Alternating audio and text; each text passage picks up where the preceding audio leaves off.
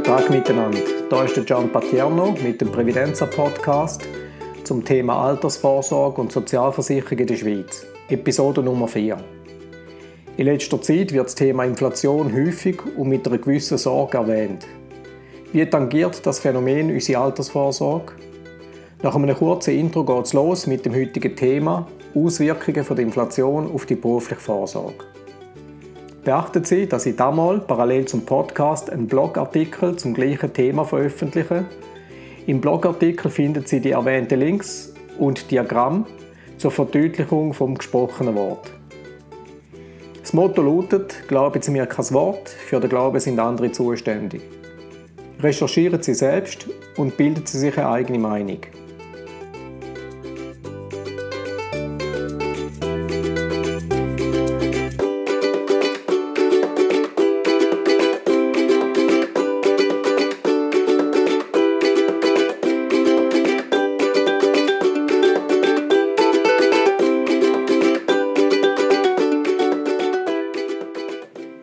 Langen Periode mit sehr tiefer Inflation kehrt das Problem mit Wucht zurück.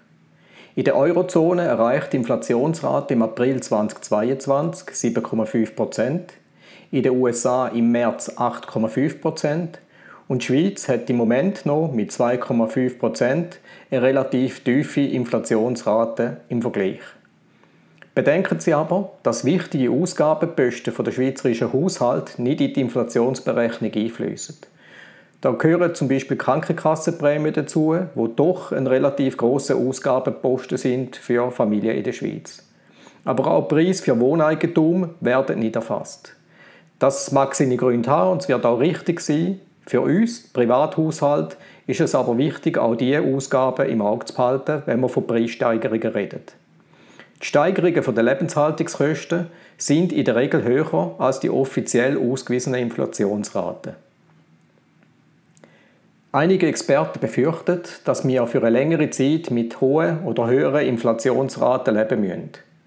Ich verweise dazu auf den von mir sehr geschätzten ehemaligen Ökonomieprofessor Hans-Werner Sinn, und ich verlinke Ihnen in meinem Blogartikel seine hervorragende Rede von Anfang 2022 vor der Österreichischen Akademie der Wissenschaften. Ist also sehr empfehlenswert, ist ein längeres Video, aber wenn Sie Zeit haben, kann ich Ihnen empfehlen, das mal anzuschauen.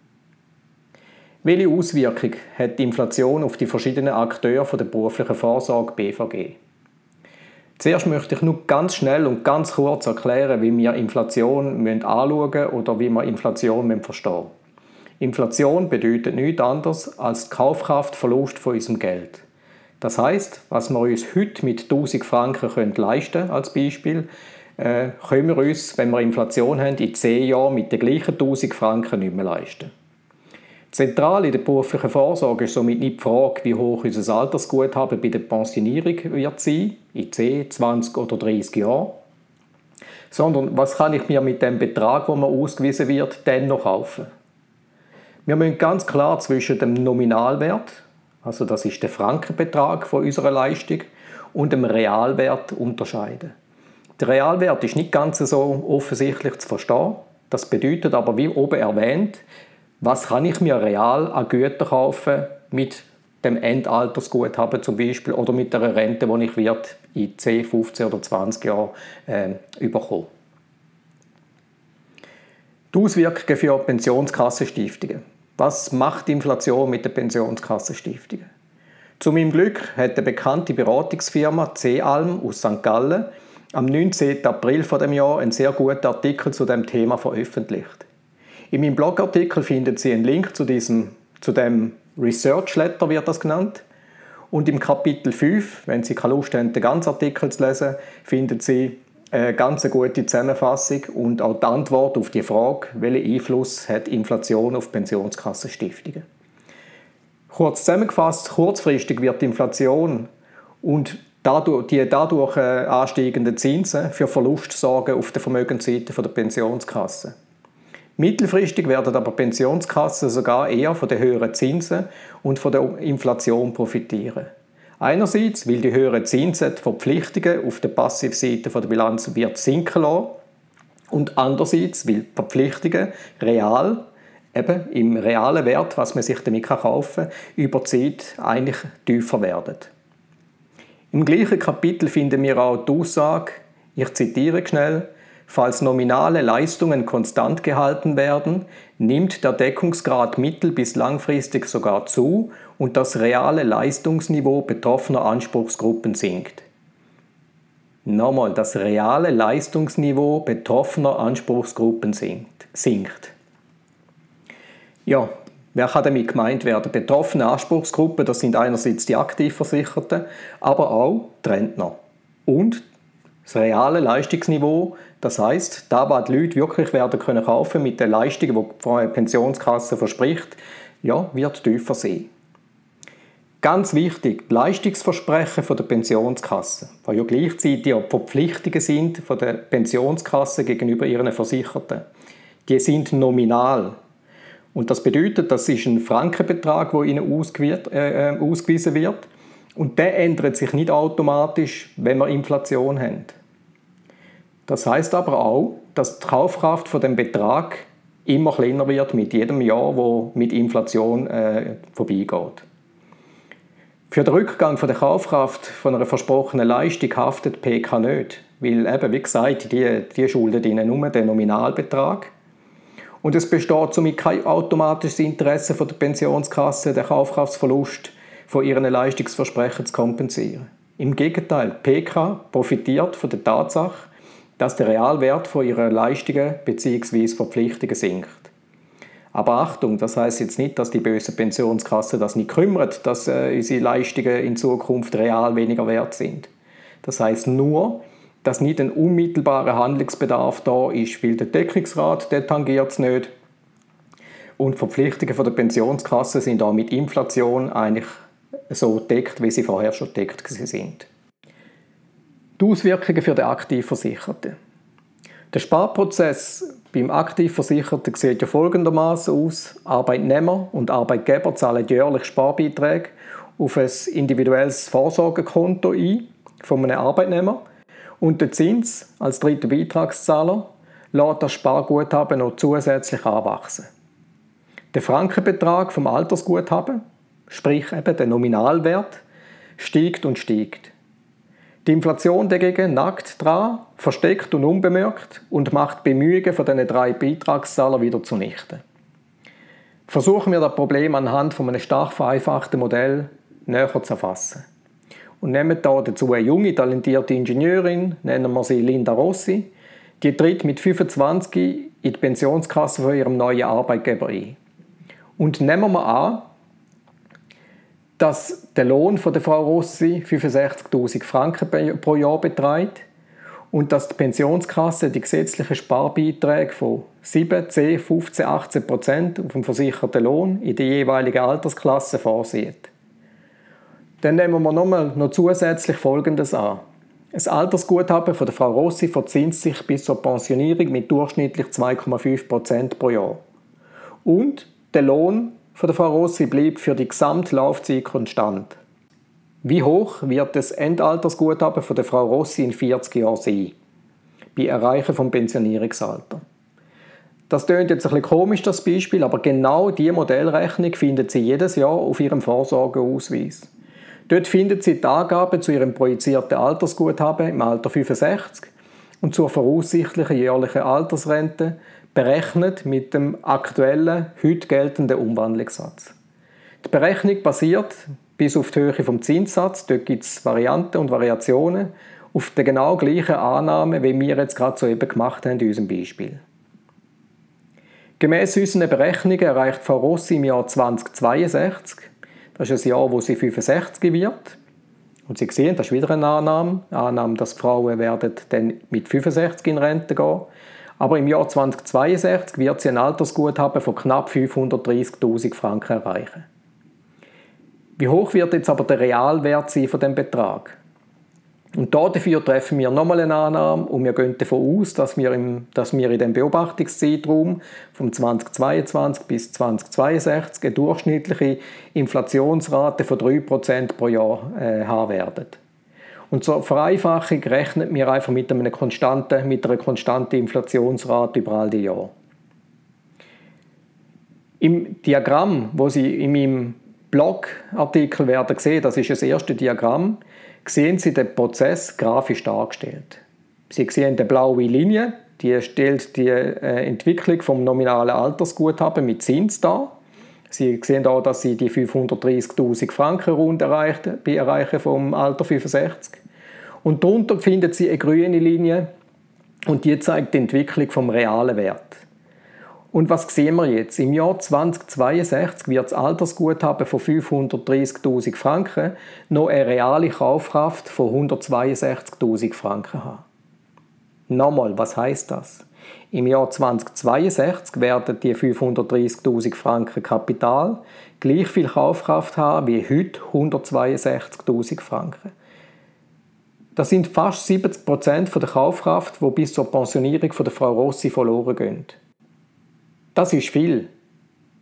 Ein Äquivalent von 162.000 Franken Endaltersguthaben, das, äh, mit dem machen sie keine grossen Sprünge im Alter. Das wird Frau Rossi wird äh, so ziemlich sicher ähm, ja, in Armut müssen leben mit so einem tiefen realen Kapital. Selbst wenn wir jetzt aber annehmen, dass der Lohn von der Frau Rossi jedes Jahr dank vollem Teuerungsausgleich gleich stark wächst wie die Inflation, wird sie im Jahr 2062 ein Altersguthaben von über einer Million erreichen. Da haben Sie auch ein Diagramm in meinem Blogartikel, wo genau gleich aussieht wie, der Ober, einfach mit anderen Wert. Und Sie werden auch da sehen, dass die Million nominale Altersguthaben äh, eine bescheidene Kaufkraft von ein bisschen mehr als 300'000 Franken werden haben. Die Hoffnung der Voraus ist eigentlich die, dass der Lohn stärker wächst als die Inflation über den Zeitraum und dass sie über den ganzen Zeitraum eine möglichst gute Verzinsung von ihrem Altersguthaben hat. Nur so können sie, wenn sie Glück hat, am Schluss ein Alterskapital erreichen, wo tatsächlich Kaufkraft hat von den heutigen projizierten 530.000 Franken. In unserem Beispiel, das kann man auch berechnen, in unserem Beispiel müsste Frau Rossi im Jahr 2062 ein Endaltersguthaben von 1.728.900 knapp Franken erreichen. Dann hätte sie tatsächlich, wie vorher erwähnt, die gleiche Kaufkraft im 2062 wie heute im 2022 mit dem projizierten Endaltersguthaben von 530.000 Franken. Ich weiß, das ist ein bisschen abstrakt, man muss ein bisschen um sieben Ecken denken, aber lassen Sie sich die Beispiele mal durch den Kopf gehen in aller Ruhe. Natürlich kann kein Mensch voraussagen, wie hoch die Inflation oder Zinsen oder auch nur schon der Lohn von der Frau Rossi in den nächsten 40 Jahren sein werden. Das Berechnungsmodell soll somit auch nicht äh, als Prognoseinstrument äh, gelten. Das, äh, das macht keinen Sinn sondern mit dem Modell können wir nur die schädliche Wirkung der Inflation auf den Sparprozess verdeutlichen. Und zwar unabhängig, ob das ein privater Sparprozess ist, wo Frau Rossi selber für sich durchführt, oder ob das der Sparprozess ist in ihrer Pensionsklasse. Inflation ist für den Sparer fatal. In der Regel unterliegt er der sogenannten Geldillusion, das heißt, er erkennt nur den Zuwachs von seinem nominalen Vermögen und sieht, oh toll, ich habe irgendwann mal eine Million auf meinem Konto, aber er erkennt auf den ersten Blick nicht, wie die Kaufkrafterosion durch die Inflation darauf wirkt. Kleine Hausaufgabe gefällig. Nehmen Sie Ihren letzten, Ihren letzten Vorsorgeausweis zur Hand und suchen Sie darauf die Angaben zum projizierten Altersguthaben im Alter 65. Suchen Sie auch nach der Angabe zum verwendeten Projektionszinssatz. In der Regel wird der angegeben. Und in der Regel wird er entweder beim BVG Mindestzins liegen, wo aktuell gilt, oder einen Wert um die 2-2,5% haben, wie ich vorher angewendet habe. In meinem Blogartikel finden Sie zwei Links zu zwei Berechnungstools. Eins ist eine Schweizer Homepage, moneyland.ch, und das andere ist eine deutsche Homepage finanz-tools.de mit einem Inflationsrechner. Dort können Sie den Kaufkraftverlust äh, berechnen. Nehmen Sie Ihr Endaltersguthaben im Alter 65. Die Zeitdauer entspricht dem Jahr bis zu Ihrer Pensionierung. Und für die Inflationsrate setzen Sie einen Wert ein, wo Ihnen am wahrscheinlichsten vorkommt. Und dann sehen Sie, wie viel Kaufkraft Ihr Endaltersguthaben wird haben. Aber aufpasst, das ist natürlich keine ähm, korrekte oder, oder sichere Berechnung. Äh, das gilt natürlich nur, wenn alle Annahmen, die dahinter stecken, hinter der Berechnung, auch tatsächlich eintreffen. Und das muss ja muss nicht so sein. Aber es zeigt die schädliche Wirkung. Sie werden sehen, dass real ihres Vermögen weniger wert wird sein, als es auf den ersten Blick aussieht. Auswirkungen für die Rentner. Die Rentner sind noch die letzten Akteure, die wir anschauen. Was haben die für ein, für ein Problem mit Inflation? Und logischerweise, Inflation ist auch für die Rentner schädlich. Die Rente wird bei der Pensionierung von einem Versicherten festgelegt und ist danach in der Regel bis zum Tod vom Rentner konstant. Ein Gesetz bestimmt im Artikel 36 BVG ein bisschen schwammig, dass, ich zitiere, Altersrenten entsprechend der finanziellen Möglichkeiten der Vorsorgeeinrichtung der Preisentwicklung angepasst werden. Das heißt alles oder auch nichts äh, ja, wenn sind die finanziellen Möglichkeiten gegeben, gehen wir mal davon aus, dass die Vorsorgeeinrichtung keinen Teuerungsausgleich gewährt. Weil erstens die finanzielle Situation es unter Umständen nicht erlaubt. Denken Sie an die Herausforderungen, die wir in den letzten Podcasts und den letzten Blogartikeln besprochen haben. Und zweitens, weil ja die Rentner dank der zu hohen Umwandlungssätze im Moment ohnehin mit ein bisschen zu hohen Rente in Ruhestand gehen. Und denken Sie auch an die Aussage von dem Research Letter von der Firma C. Alm. Ich gehe nochmal schnell schauen. Was haben die gesagt? Die haben gesagt, und das reale Leistungsniveau betroffener Anspruchsgruppen sinkt. Genau das wird da bei den Rentnern natürlich auch passieren. Und machen wir auch da ein kleines Beispiel. Nehmen wir an, ein Rentner hat eine jährliche BVG-Altersrente von 36.000 Franken. Dazu finden Sie auch in meinem Blogartikel noch das letzte Diagramm. Dort sehen Sie eine blaue Linie, die darstellt, wie die Rente über eine Laufzeit von sagen wir mal 25 Jahren konstant bleibt. Und eine grüne Linie, die zeigt, wie sich die Realkaufkraft der Rente entwickelt. Und zwar bei einer bewusst moderat gewählten Inflationsrate von 2,5 Prozent. Und was sehen wir auf dem Diagramm? Nach 10 Jahren hat die Rente von 36.000 Franken knapp ein Viertel von ihrer Kaufkraft verloren und entspreche einer heutigen Rente von 28.000 Franken. Das heißt, in 10 Jahren kann sich der Rentner mit 36.000 Franken nur noch so viel kaufen wie heute mit 28.000 Franken.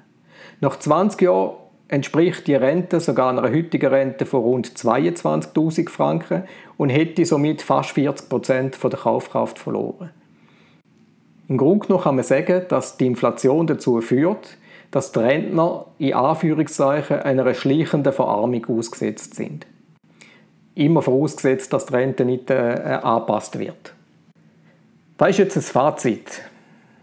Das Fazit, unsere Leistungsansprüche gegenüber der gegenüber der Pensionskasse sind Nominalwert. Das heißt, die Pensionskasse schuldet uns einen Frankenbetrag und nicht eine reale Kaufkraft. Ein bisschen überspitzt formuliert kann man sagen, die Pensionskasse kümmert es nicht, ob wir uns bei unserer zukünftigen Pensionierung mit einem Altersguthaben von zum Beispiel einer Million ein komfortables Rentnerdasein leisten können oder ob wir uns damit gerade noch ein Velo kaufen können. Das ist natürlich übertrieben, aber es geht in die Richtung, wie die, wie die, wie die Inflation wirkt. Für die BVG-Versicherten und Rentner ist die Realkaufkraft der zukünftigen Altersguthaben bzw. von der laufenden Rente von größter Bedeutung. Eine angemessene Verzinsung der Altersguthaben hilft, den Kaufkraftverlust zu beschränken. Wenn wir jetzt eine Pensionskasse anschauen, die seit Jahren nur gerade so viel Zins gibt wie der gesetzlich BVG-Mindestzins oder ein bisschen mehr, dann müssen wir halt erkennen, dass das nicht wirklich eine Lösung ist, die uns vor Inflation schützt. Darum ist es wichtig, dass eine Pensionskasse so viel es geht an Zinsen zahlt, ohne unnötige Risiken einzugehen. Und darum ist es auch wichtig, dass ein Arbeitgeber die Pensionskassenlösungen immer wieder auf das Thema überprüft und das Gespräch sucht und fragt, was Pensionskasse macht, um den Realwert der Pensionskassenleistungen zu schützen. Das wäre es für heute gewesen. Vielen Dank fürs Zuhören. Ich hoffe, ich habe Ihr Interesse zum Thema wecken Es war interessant für Sie zum Zuhören und ich würde mich freuen, wenn Sie auch das nächste Mal dabei sind. Ich freue mich auch auf Ihre Kommentare, Bemerkungen und Fragen. Gehen Sie dazu auf meine Homepage www.previdenza-beratung.com. Dort finden Sie ein entsprechendes Kontaktformular. Alles Gute und bis bald, euer Gian Patierno.